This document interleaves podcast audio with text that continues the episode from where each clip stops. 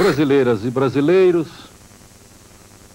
venho conversar com vocês, venho falar das eleições e da liberdade. Depois de 29 anos, amanhã, no dia 15, 83 milhões de eleitores vão às urnas para eleger o presidente da República em eleições diretas. Já foram totalizados 81 milhões 535 mil votos, 99,34% dos votos apurados.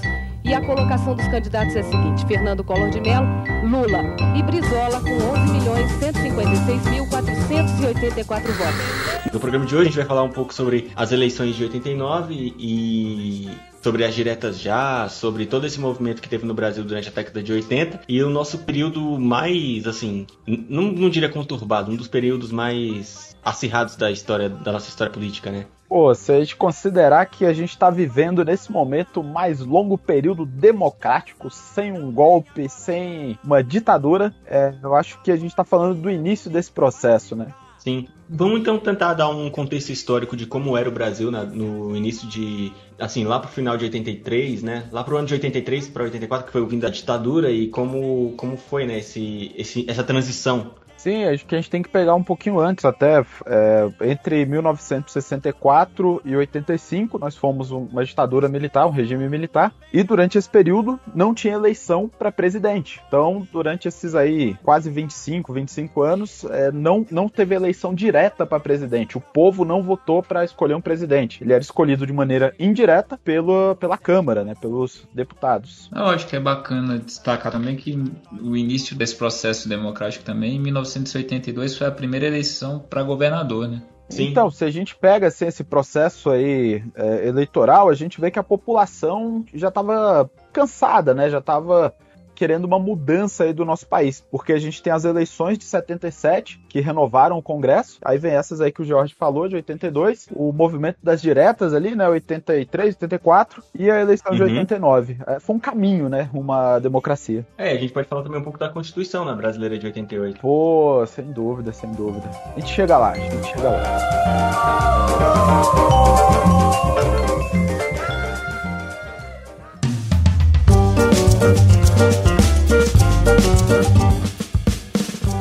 Entre ali os anos de 83 e 84, a gente viu um movimento muito único para a história do nosso país. Porque se a gente pensar em ir para a rua para protestar, isso era coisa de operário, né? Coisa de trabalhador. E a gente viu assim uma galera de classe média indo às ruas para protestar pedindo pelas diretas, ou, ou seja, por eleições diretas para presidente. O, o, povo queria votar, queria escolher o, presidente diretamente. Uhum. É, isso tem a ver com a emenda Dante de Oliveira, né? Que queria justamente propor as eleições diretas para presidente da República já em 85. O que não rolou. O que foi um, um choque né, para a sociedade, para o povo brasileiro que, que ansiava por votar para presidente pelo retorno à democracia. E é bacana como foi um movimento que movimentou o país todo. Acho que principalmente movidos pela saída da, da, do período da ditadura, a população em si aparentemente ela ansiava por mudanças, né? Isso movimentou todo o setor cultural, o setor esportivo. É, o Corinthians mesmo é um clube que viveu o período de que foi chamado de democracia corintiana, um movimento iniciado pelo Dr. Sócrates, que era um jogador além do seu tempo, era um cara muito político. Então ele, Casa Grande, que hoje em dia só fala besteira, mas era um cara que na época era, eram pessoas muito influentes aí, como um dos clubes mais populares do Brasil, iniciaram esse movimento realmente buscando por mudanças e todos as, os setores você conseguia observar que o, a população ansiava por mudanças, né? Então todo esse movimento Dante de Oliveira, apesar de que foi votado não conseguir, é, serviu para expressar o, o quanto a população necessitava dessas mudanças, né? Pois é, a, o final da ditadura foi é, complicado por causa da inflação, que vem ali da, da época da crise do petróleo, da dívida externa. Então, a população, o povo, é, entendia que a democracia poderia ser uma saída, né? Uma, uma solução para os problemas do Brasil na, daquela época. E, e, é legal, assim, puxando essa parada que o Jorge falou de, de futebol, tipo, como algumas coisas elas influenciam em todos os setores, né? Não falando que a, democracia corintiana que que fez o brasileiro sair às ruas, mas, tipo, em, em pequenas coisas já se, se, via sinais de que o povo queria um, um sistema de, de, de, governo que ele pudesse escolher, assim. Ah, e essa manifestação política no esporte, ela é muito rara, né, também. Uhum. Principalmente no Brasil, né, que a gente não tem uma classe, assim, de pessoas engajadas politicamente que, que vão às ruas e tal. Pois é, apesar desse movimento todo, não rolou.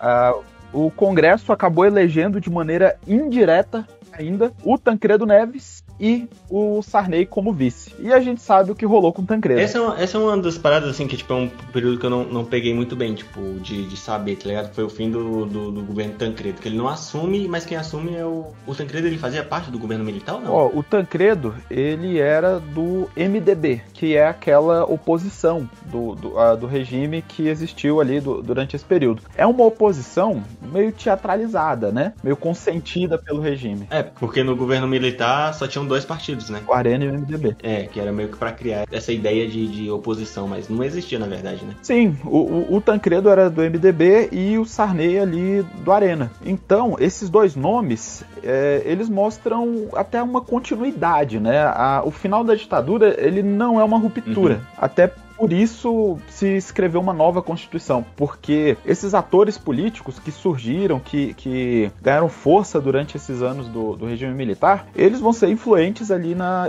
ainda são influentes né, até hoje, na história política, né, nos acontecimentos aí posteriores. E aí o Tancredo e o Sarney são um exemplo disso. Pois é, aí nisso a gente entra no governo Sarney, né? Ele é marcado por uma inflação gigantesca e vários planos econômicos e meio que esse desgaste, né? Que ele começou a ter no, no fim do governo dele. A morte do Tancredo, ela foi muito inesperada e é mais um choque, né, para o nosso país. Depois ali que as campanhas da, das diretas não deram certo, o nosso primeiro presidente aí do início de um período democrático, ele morre antes de, de assumir. E eu, eu tava vendo a entrevista do Sarney na, do Roda Viva, ele fala que ele nem conhecia o plano de governo do Tancredo. Mas uh, o governo Sarney teve que lidar ali com a inflação, com o problema da inflação herdada do, do governo militar. E uma das coisas que o Sarney sofreu, né, além de já ser um período pós-ditadura, onde o Brasil já se encontrava numa situação financeira muito ruim, ele já não tinha o apoio popular, né? Então ele assumiu após um período de grande mobilização pública, né, onde as pessoas realmente foi uma chave de mudança que apesar das diretas não terem acontecido, mas serviu para movimentar a sociedade sociedade em si, o Sarney assumir foi uma situação que meio que foi um, um anticlímax, né? Porque ele foi um político que se criou dentro da ala militar, ele integrava o PDS, mas o PDS era meio que uma vertente do Arena, então além de todos os problemas que qualquer presidente já teria que lidar, ele ainda tinha que lidar com toda essa situação da insatisfação pública, né? É, e fora que por ele ter feito parte desse período do governo militar, sempre tinha essa desconfiança no povo de achar que, tipo assim, era ainda resquício da ditadura, né? Então, tipo, não tinha aquela confiança confiança de ser um governo totalmente democrático. Sim, ele manteve o SNI, né, o Serviço Nacional de Informações, também sofreu críticas nesse sentido. Mas é, a gente tem no início ali do, do governo Sarney o Delfim Neto, que havia sido o ministro da Fazenda, né, o da, o da Economia, lá na época do milagre econômico, ali entre 67 e 74. E ele tinha um certo prestígio né, nesse sentido. E então a conjuntura, o momento era outro nesse, nesse período aí, pós-crise do petróleo, inflação lá no alto e ele já não conseguiu repetir o, o êxito, né, que ele tinha fama lá atrás. E, mas ele vai ser, é bom lembrar que o Delfim Neto vai ser deputado constituinte, né? Sim. Lá na, na Constituição de 88. Faltando um pouco, eu acho que é importante também a gente citar um ponto muito importante que, posteriormente, nos anos subsequentes, tiveram um grande impacto, foi a lei da anistia, né? Que Sim. trouxe de volta os exilados que estavam em outros países, presos políticos, né? Uhum. E trouxe de volta essa galera que mais um pouco mais para frente vão ser, muitos deles serão candidatos aí à presidência na eleição de 89, né? Sim. Com certeza o governo Sarney é, pode ser visto como um governo que se, se preocupou em estabelecer a democracia. Sim, é, rolou. É, e assim, para lidar com aquela a inflação herdada pelo governo pelo governo militar, ele meio que estabelece o plano cruzado, né? Mudava a moeda vigente, que era o cruzeiro no caso, e ele congelava os salários assim. E sempre tinha reajuste para que a inflação ela sempre atingisse 20%, que era um gatilho salarial, e a correção monetária ela também foi extinta. Assim. Foi criado o seguro-desemprego, que não existia também. Mas assim, no fim, o plano cruzado não deu certo, foi mudado o ministro da Fazenda, criaram o Plano Cruzado 2, que também não deu certo. Eu, eu acho que é interessante a gente destacar também que todas essas medidas, né, no início delas, sempre no papel as coisas funcionam de uma forma diferente um pouco da prática, né? Porque a primeira proposta, na verdade, do Plano Cruzado, o Plano Cruzado 1, ele, assim que ele foi emitido, ele não é que de cara já deu errado. No início ele foi uma coisa boa, porque o que, que ele fazia? Ele congelava os preços dos produtos, né? Ele deu um pouco de um reajuste salarial para a população, então meio que a galera começou a ganhar um pouco mais e os valores das coisas não aumentaram. Só que o pessoal não pensou que isso a longo prazo não tinha como dar certo, porque os custos dos produtos é, sempre aumentam, né? E com o congelamento dos preços não havia lucro. Então meio que as empresas começaram a parar de produzir e houve uma grande crise de abastecimento. É muito louco, já parou para pensar? Hoje em dia a gente não consegue ter essa Lógico que os valores de preços de, de mercadorias hoje em dia estão um valor elevado, mas não falta abastecimento. Então imagina, a gente que é dessa época, a gente não passou por essa situação de chegar no mercado e não ter produto na prateleira, né? Então era algo que era usual na época. É, as empresas simplesmente não repassavam os produtos esperando o reajuste do governo, causando o desabastecimento. Então aí ele vai para o plano cruzado 2, que também não dá certo, que no caso ele aumenta as tarifas públicas, né? E ele também descongela os preços. Só que o que acontece? O descongelamento de preço é aquele negócio, é como se fosse um leão preso, que no caso são os comerciantes, e o descongelamento de preço é você soltar o leão da coleira e ele ir para cima do alimento, tá ligado? Então, tipo, os preços subiram muito alto. Então as pessoas não tinham dinheiro mais para comprar comida, assim. Elas trabalhavam, o salário mínimo delas não davam para comprar um pão, assim. Era horrível. E então o Sarney, ele vai na TV, ele anuncia a moratória, né? Que é, no caso, é o devo não nego, pago se puder e segue o baile. Calote no FMI. Isso. É um calote no FMI. E depois disso vem o plano Bresser, também dá muito errado, na verdade. E depois o plano Verão, que tenta restabelecer uma outra moeda que é o Cruzado Novo. Só que o que acontece? Como ele já estava no próximo das eleições, ele já não tinha apoio público nem político, ele, esse, esse plano também vai para água abaixo. É nesse cenário que a gente começa a ver as corridas presidenciais para 89, né? O Brasil teve até hoje à tarde sete constituições. A oitava já está em vigor. De Brasília, o repórter Alexandre Garcia relembra um pouco da história das nossas constituições. Agora, a grande realização do governo Sarney é a Constituição de 1988, que é um marco da nossa história e a atual Constituição vigente, né? Sim, ela é a lei fundamental do Brasil, né? A lei suprema do Brasil, no caso. Ela foi aprovada pela Assembleia Constituinte em 22 de setembro de 88. Sim, a casa era presidida à época pelo Ulisses Guimarães, grande nome aí desse período da promulgação da Constituição de 88. O Ulisses Guimarães que era uma pessoa muito influente dentro do governo, né? Desde a época das diretas já. Então, o movimento das diretas já, se a gente voltar um pouquinho mais, o movimento das diretas já teve forte influência do Ulisses Guimarães. Ele foi um dos primeiros a criar um grande evento em prol das diretas já em Goiânia. É considerado um dos estopins do movimento, né? Então, desde essa época, ele era um nome muito forte e muito popular no Brasil. Então, até hoje, ele, ele é visto como um dos grandes políticos brasileiros aí por todas as pessoas que estudam essa ciência política. Então, o Ulisses Guimarães foi uma dessas peças-chave e várias outras pessoas, até de outras áreas, participaram dessa Assembleia Constituinte, né, Raul?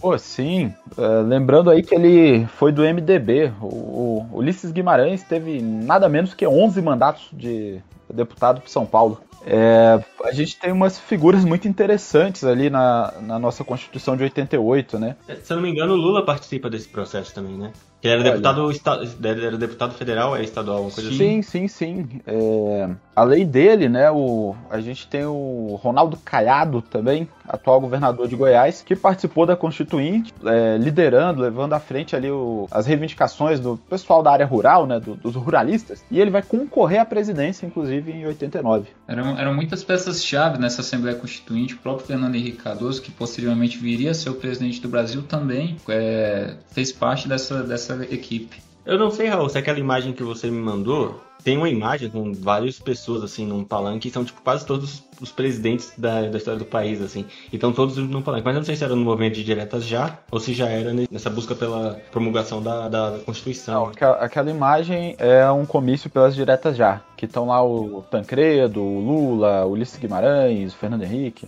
É, e era interessante mostrar esse ponto, né, que, tipo, o movimento de direta já foi um movimento que ele era meio que quase que partidário, assim, todos os, os partidos brigaram juntos por essa causa, né? Não, não existia essa divisão política que existe hoje, né? Essa polarização. E essa polaridade ela vai se refletir até na quantidade de candidatos que a gente teve para a primeira eleição, né? É uma quantidade que eu acredito que seja a quantidade recorde de 22 candidatos. Então, principalmente hoje com essa polarização que nós temos atualmente, no máximo a gente pensei, lógico, que efetivamente tem mais. A gente pensa no máximo aí quatro candidatos uhum. que podem concorrer, né? Os, os dois grandes polos e dois grandes que correm por fora. Mas essa quantidade de movimentos e pelo fato de não existir um passado político democrático, meio que deixou a, a eleição aberta, né?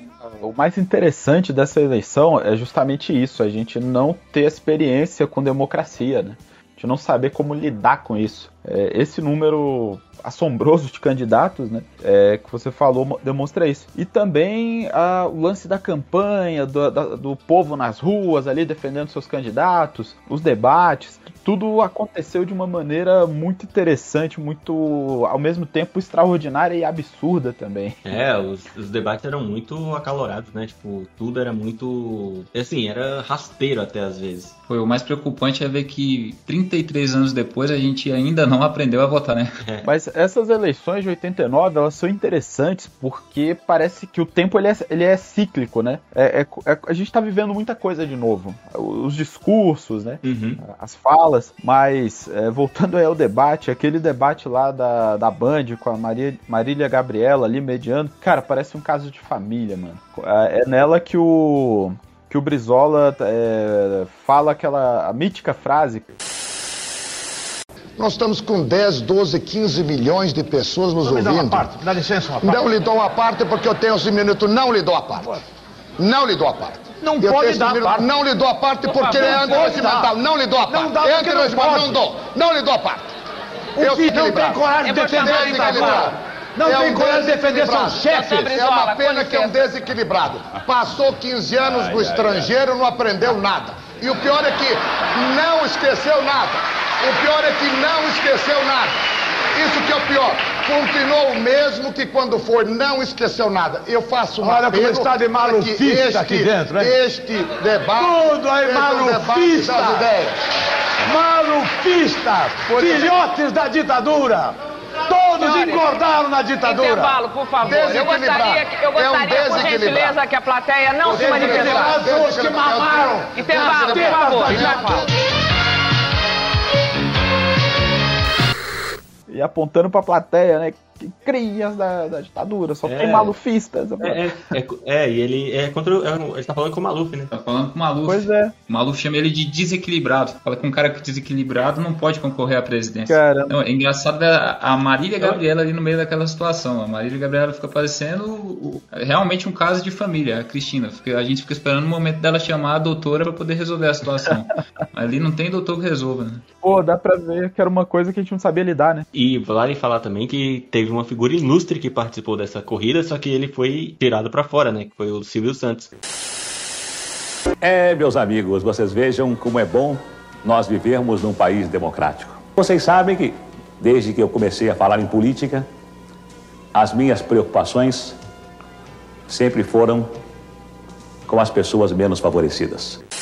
Por muito pouco a gente não teve Silvio Santos presidente do país. Inclusive as pesquisas colocavam ele na frente do Collor, né? Muito à frente, ele era o principal candidato da direita, né? Na, na época. Tanto que quando ele sai, a, a direita fica meio sem rumo, assim, para poder colocar um, uma pessoa que tipo, conseguisse bater de frente com o Lula e Brizola. Ele perdeu a eleição, mas pelo menos ele ganhou um jingle. Pra quem não sabe, o Leo Leo lá, o Silvio Santos vem aí, surgiu nessa época. Chegou aquele que a gente queria para o Brasil governar.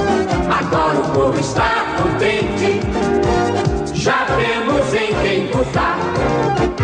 É o 26, é o 26, com o Silvio Santos chegou a nossa vez. E, poxa, o mais maluco é que foi assim, aos 45 do segundo tempo. Ele foi trocado de lugar com o Armando Correia.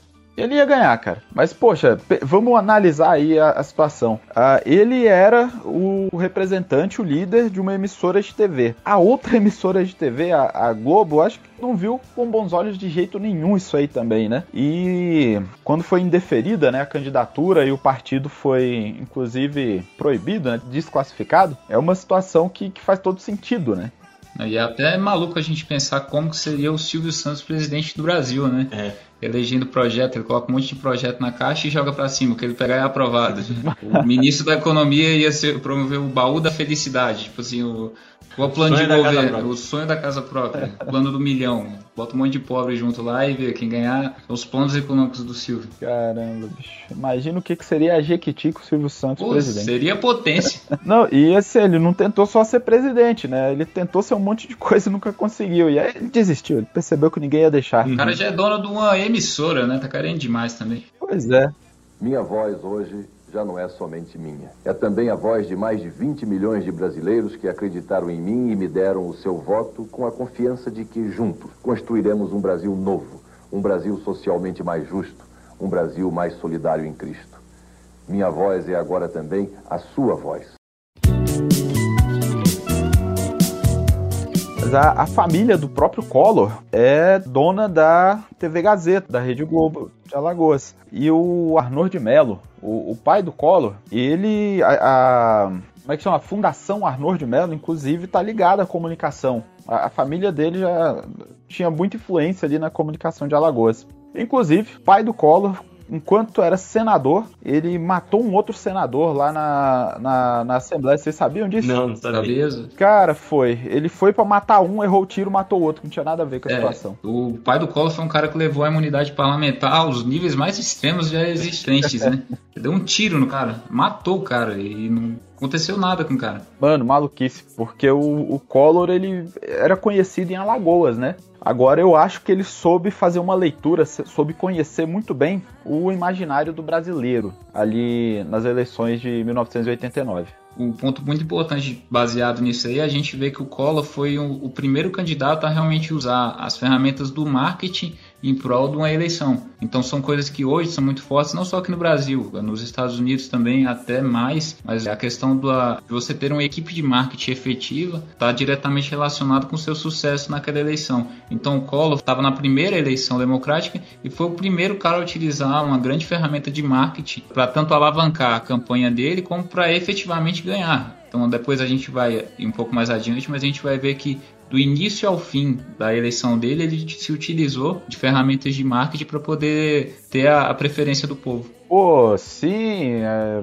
as imagens dele fazendo Cooper, andando de lancha, jet ski, praticando karatê. É, a imagem dele passava uma imagem de Brasil novo, né, de novidade. A pessoa via um, pô, um presidente que era totalmente, assim, fazendo um paralelo com o principal rival dele na época, que era o Lula. Tipo assim, o Lula era o, o sindicalista, o, o o peão. Isso, então, tipo, o, o, quando a pessoa. Eles viam o Collor, ele meio que tentava vender essa imagem de o novo, a juventude, o cara que pratica esporte. Ele tentava criar essa áurea de, de nova política, né? De novo. Sim, de novo. histórico de atleta, né? Exato.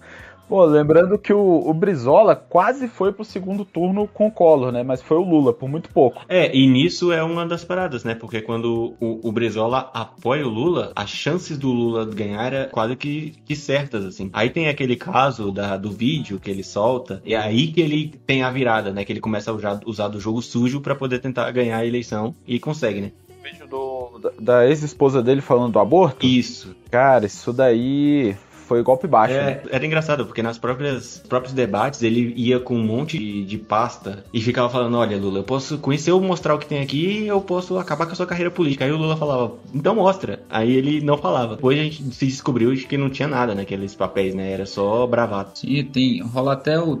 Quem quiser depois procurar aí, tem o, o documentário da BBC, onde o Boni, que era funcionário da Globo na época, né? Ele é entrevistado e ele fala. E foi meio que todo um teatro, tudo que foi elaborado para poder dar preferência pro Collor naquele último debate do segundo turno, né? Inclusive colocaram glicerina para dizer que era suor, tiraram a gravata do Collor. O Collor usava gravata Hermê, usava relógio Rolex, né? Caneta, caneta Montblanc. Parece o MD Chef, mas não era, é só o Collor. Então o pessoal tirou isso tudo dele e colocou ele como que meio que para deixar ele um cara mais despojado, porque era muito polarizado. Era o Lula, aquele cara sindicalista que não era aquele o Lula que ganhou em 2002, né? Sim. Não era o Lulinha Paz e Amor, era aquele cara sindicalista que ganhou grande renome após a greve de 77 ou 79, me fugiu aqui, mas a greve lá dos metalúrgicos de São Bernardo. Então ele era um cara assim que pro povo, porque a maioria da população era pobre, então era o cara que era muito bem visto aos olhos do povo e, e o Collor era completamente o oposto disso, né? Era um cara que vinha de carreira política por conta da família, tinha um parente dele que fez parte do, do governo do Getúlio Vargas, então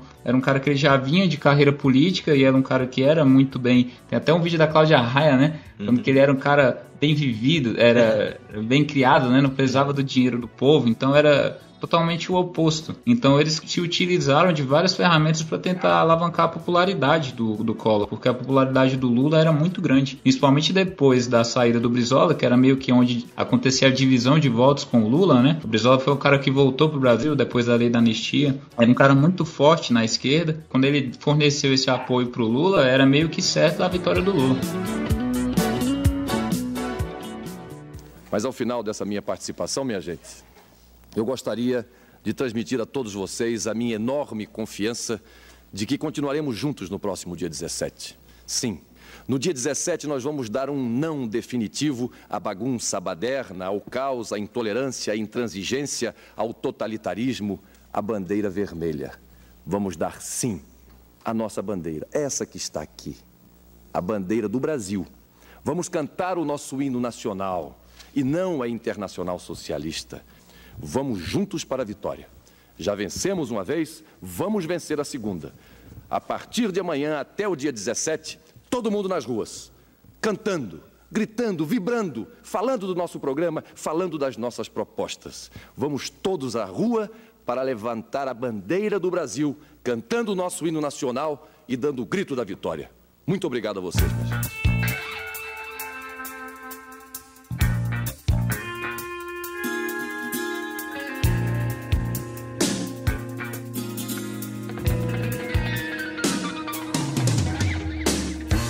Se a gente dá uma analisada, o, o, Lula ele tinha muito apelo popular, por isso aí tudo que você falou. Agora o mercado se assustava muito com o discurso mais extremo que ele falava, né? De, de não pagar o FMI. Uhum. E, poxa, esse discurso mais à esquerda, esse Lula comunista. Tinha até uma frase do Lula que ele falava que o, a dívida do Brasil não seria paga com suor do povo brasileiro, né? Sim, ele enfrentava as grandes empresas, né, inclusive multinacionais, isso daí o mercado arregalava o olho. Então, a glicerina que o, o Boni passou lá na testa do colo para simular aquele suor é uma tentativa de buscar justamente esse apelo popular. É a mesma caspa lá do, do Jânio Quadros, é a calça apertada do Dória, né? É o pão com leite condensado do Bolsonaro. Eu acho que é bacana a gente destacar bem essa questão dos debates na TV, porque hoje em dia a gente vive numa era da comunicação, né? Então se a gente parar pra pensar, na época não tinha internet, não tinha redes sociais, não tinha esse grande meio de comunicação que hoje é o que faz, muitas vezes, decide um, um vencedor e um perdedor. Seja lá na eleição do presidencial ou na eleição do Big Brother.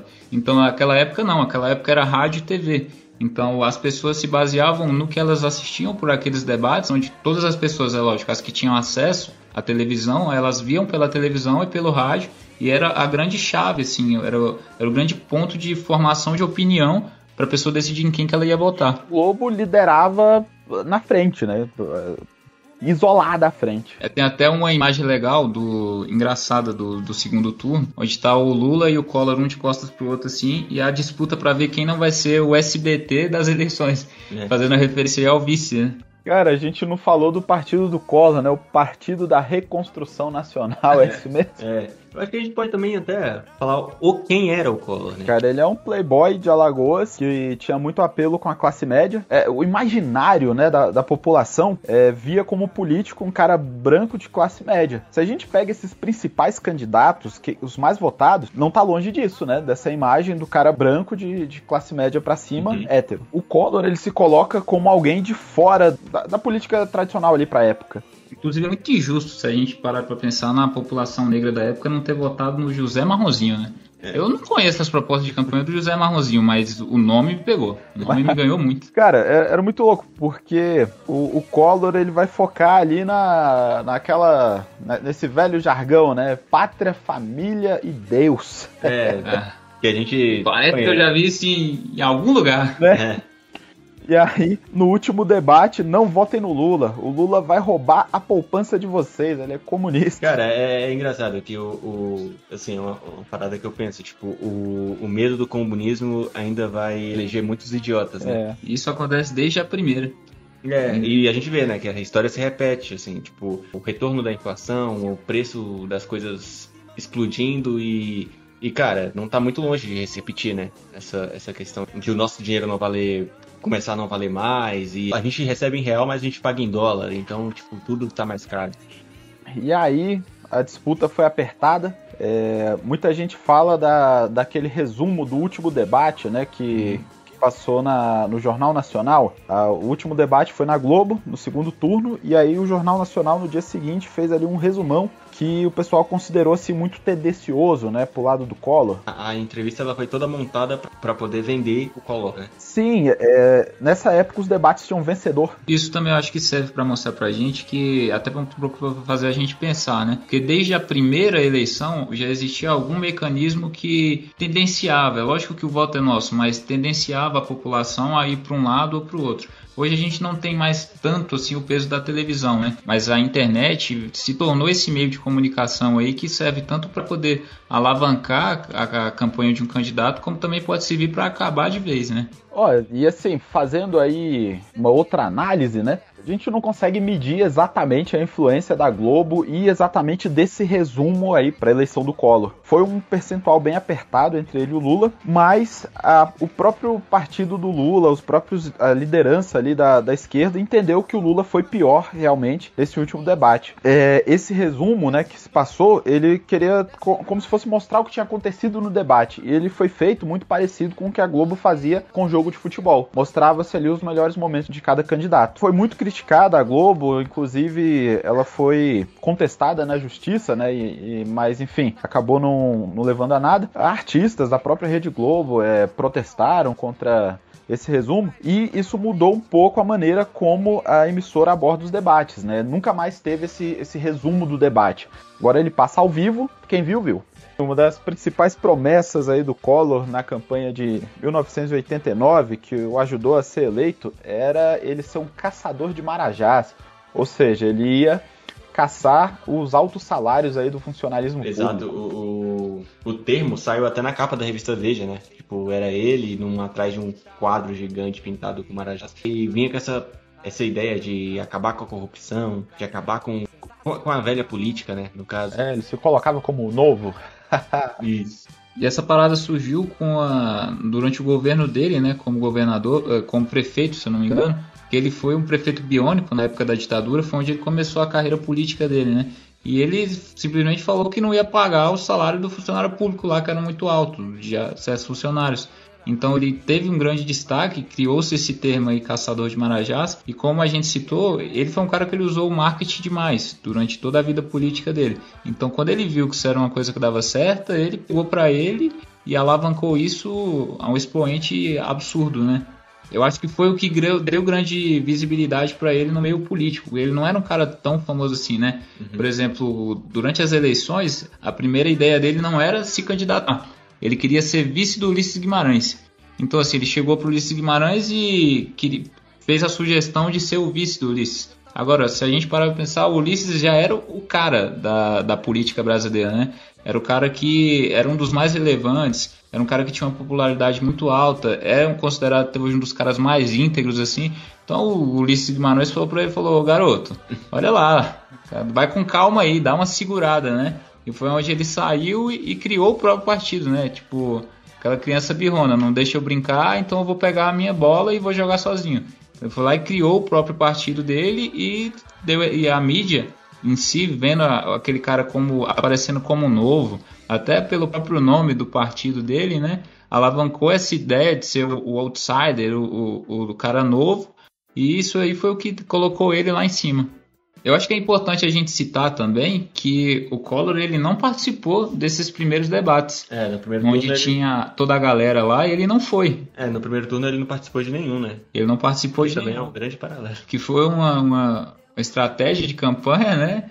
E assim, teoricamente, a gente custa acreditar que o, as últimas eleições aí também, o, o principal candidato também não participou, né? Por motivos médicos que a gente quer acreditar que ele não poderia, mas também a gente se mostra aí que foi uma, uma situação que aconteceu nas eleições de 89 que também aconteceu nas de 2018, por situações diferentes, mas que tiveram o mesmo fim.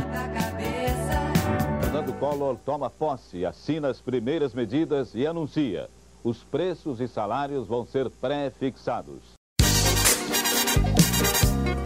É, e nisso o, o Collor ganha, né? E, e, e, vamos dar um panorama geral de como foi esses primeiros anos de governo dele. Eu acho que a gente pode, além, nem falar dos primeiros anos, acho que a gente pode falar dos primeiros dias, né? Então o Collor ele entrou numa situação, o país ele necessitava, ele estava numa situação tão sedenta de mudanças que o Collor, nos, logo nos primeiros dias de mandato dele, após o recesso bancário, ele já instituiu as primeiras mudanças e uma das mais polêmicas de todo o governo, eu acho que da história dos governos, né? Que foi a questão do confisco. Cara, é muito louco porque não dá para dizer que ele não teve coragem ao fazer isso.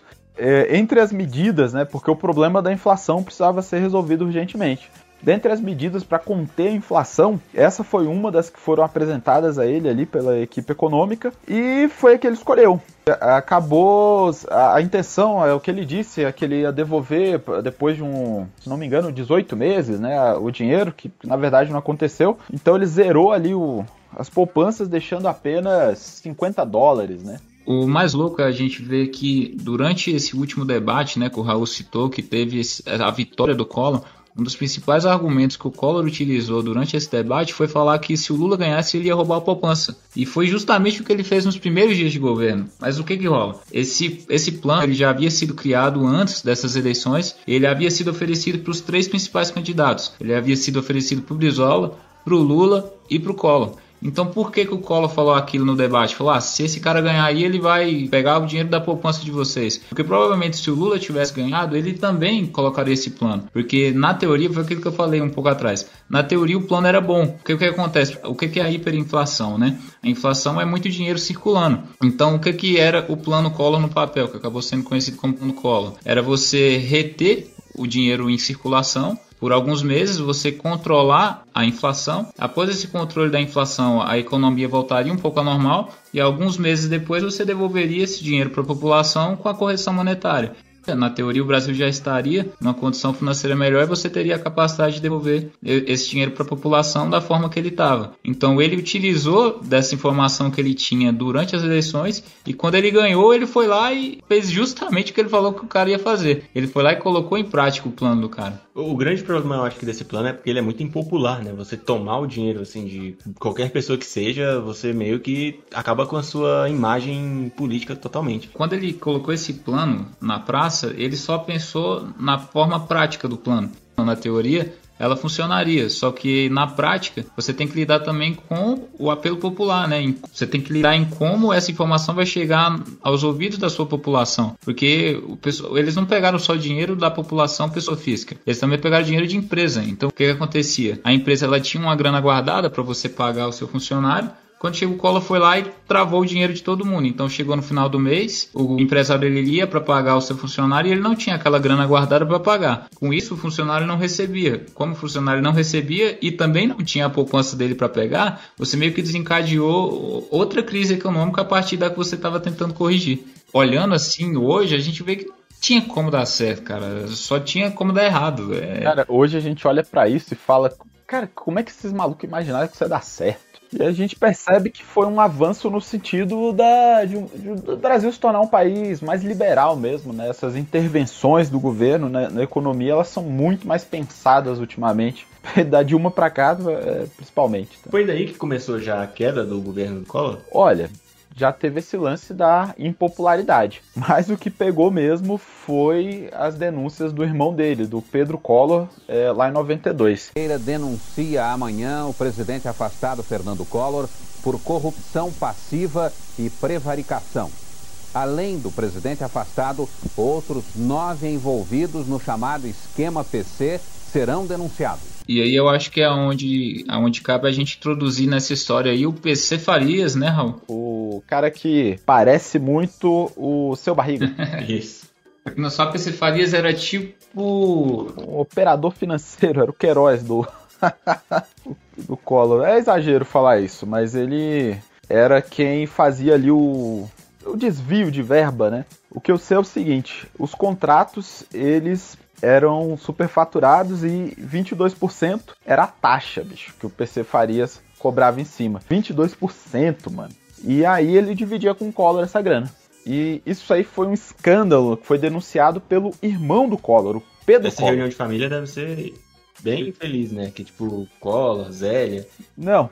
E o mais maluco é que ele não falou só do esquema de corrupção. O, o pior é, foi o escândalo que, que foi criado a partir da degradação moral ali da imagem do Collor, né? Das as acusações de que ele usava cocaína através de supositórios, que eles faziam ali rituais de magia negra é, na, na, no porão lá da Casa da Dinda, né? A mansão que eles têm aqui em Brasília, da família do Collor.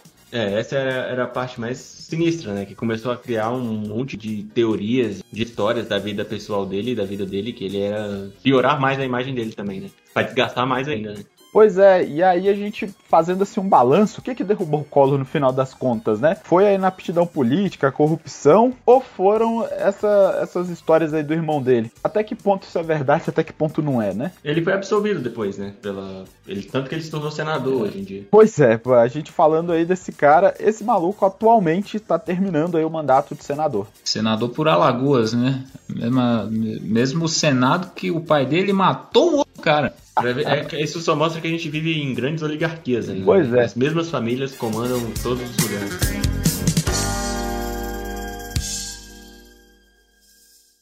Pedro Collor denunciou tráfico de influência no governo.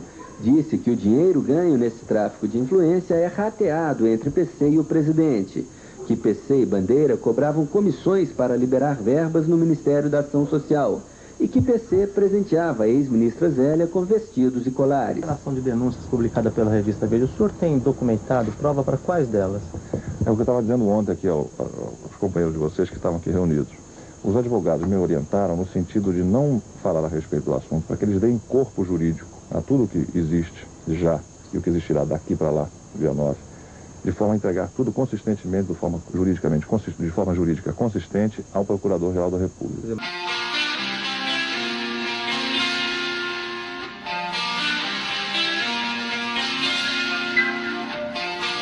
PC Farias, ele, ele foi um cara que ele se criou em Alagoas também, né? O que, que acontece? Ele era chamado de Paulinho Gasolina. Era um cara que tentou o seminário quando ele era moleque e depois, como não deu certo, ele fez uns esquemas. Ele era um cara que ele era muito comunicativo, então ele foi para a rádio da, da igreja, né, do seminário. E aí, meu irmão, ele gravava o que ele tava falando, deixava tocando e saía para tocar o caralho. E depois disso, o padre dele ficou sabendo, mandou ele pra rua. Aí ele começou a trabalhar com carro. Aí começou a ganhar muito dinheiro, começou num negócio de poste de gasolina e começou a ser visto como um grande cara da área financeira começou a participar de algumas campanhas políticas e se encontrou com o Collor e aí foi carne unha. Pô, se a gente pensar que antes ele era vendedor de carro usado, então o que ele fez depois foi até mais honesto, tudo que é isso. E assim, para fechar esse ponto, lembrando que ele foi assassinado em circunstâncias até hoje ainda não 100% esclarecidas. É, a morte dele é um dos, dos grandes mistérios do Brasil, assim. Quem matou o PC Farias? Voltando ali para a questão do, do impeachment do, do Collor, lembrando que ele renunciou antes do processo terminar, mas ainda assim ele vai ser condenado, né? Ele vai é, ser obrigado ali a ficar oito anos fora da política. E o muito louco é que o processo em si de impeachment, apesar das barbaridades todas do, do governo, o processo em si é uma palhaçada, né? É, é algo vergonhoso para nossa jurisprudência, assim. Uh, muito se critica também nesse sentido o impeachment da Dilma. É, o, o, o, ponto assim chave é um Fiat Elba 92 que ele não sabia dizer de onde é que tinha vindo o dinheiro para comprar. É, ou melhor, era, era, muito suspeito ali a, a, compra desse carro. E agora, é, recentemente, o Collor foi investigado ali pela Lava Jato em relação ao Lamborghini e uma Ferrari que ele nunca pagou IPVA. E criticaram o cara por um Fiat, Fiat Elba, né? Tipo, é, o impeachment rolou e o, o, o pivô ali é um Fiat Elba 92. Eu acho que depois disso aí ele falou, cara, se for para se arrebentar, eu vou me arrebentar com um carro que vale a pena e não com Fiat Elba. Nós somos a maioria. Nós aqui presentes somos a maioria. A maioria silenciosa, é verdade, mas uma maioria fiel e trabalhadora. A minoria atrapalha, a maioria trabalha.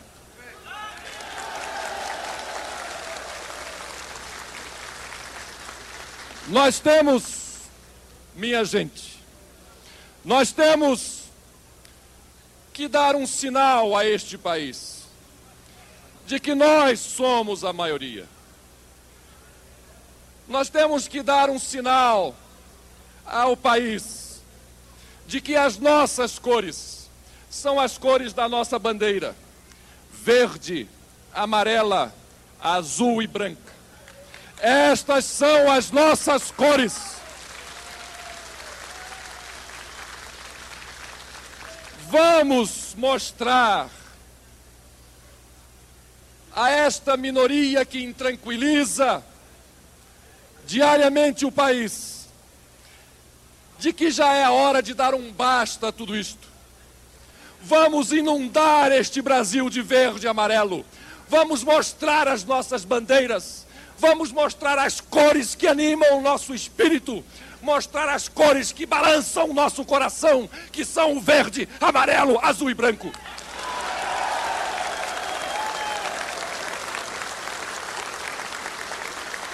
Por isso, peçam às suas famílias para que no próximo domingo peçam às suas famílias que no próximo domingo, e esta é uma mensagem que eu dirijo agora a todo o Brasil, a todos aqueles que têm esta mesma profissão de fé, que saiam no próximo domingo de casa com alguma peça de roupa numa das cores da nossa bandeira, que exponham nas janelas, que exponham nas suas janelas toalhas, panos, o que tiver nas cores da nossa bandeira Quero pedir isto a vocês e irei cobrar de vocês esse pedido que lhes faço, porque assim, no próximo domingo, nós estaremos mostrando aonde está a verdadeira maioria. Estaremos mostrando aonde está a verdadeira maioria. Na minha gente, no meu povo, nos pés descalços, nos descamisados, naqueles por quem fui eleito e para quem estarei governando até o último dia do meu mandato.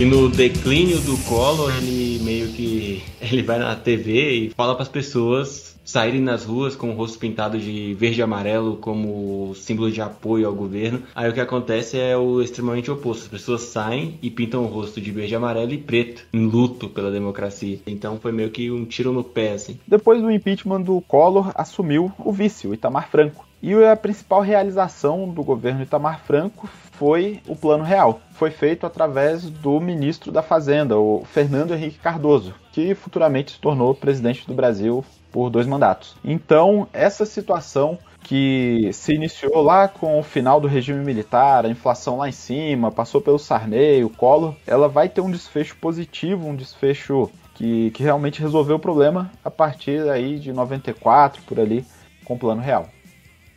É, então é isso, acho que a gente termina por aqui e qualquer sugestão, uh, é, correção também, né? Porque talvez a gente possa ter falado alguma coisa errada. A galera pode estar mandando no, Instagram do, do Pod História.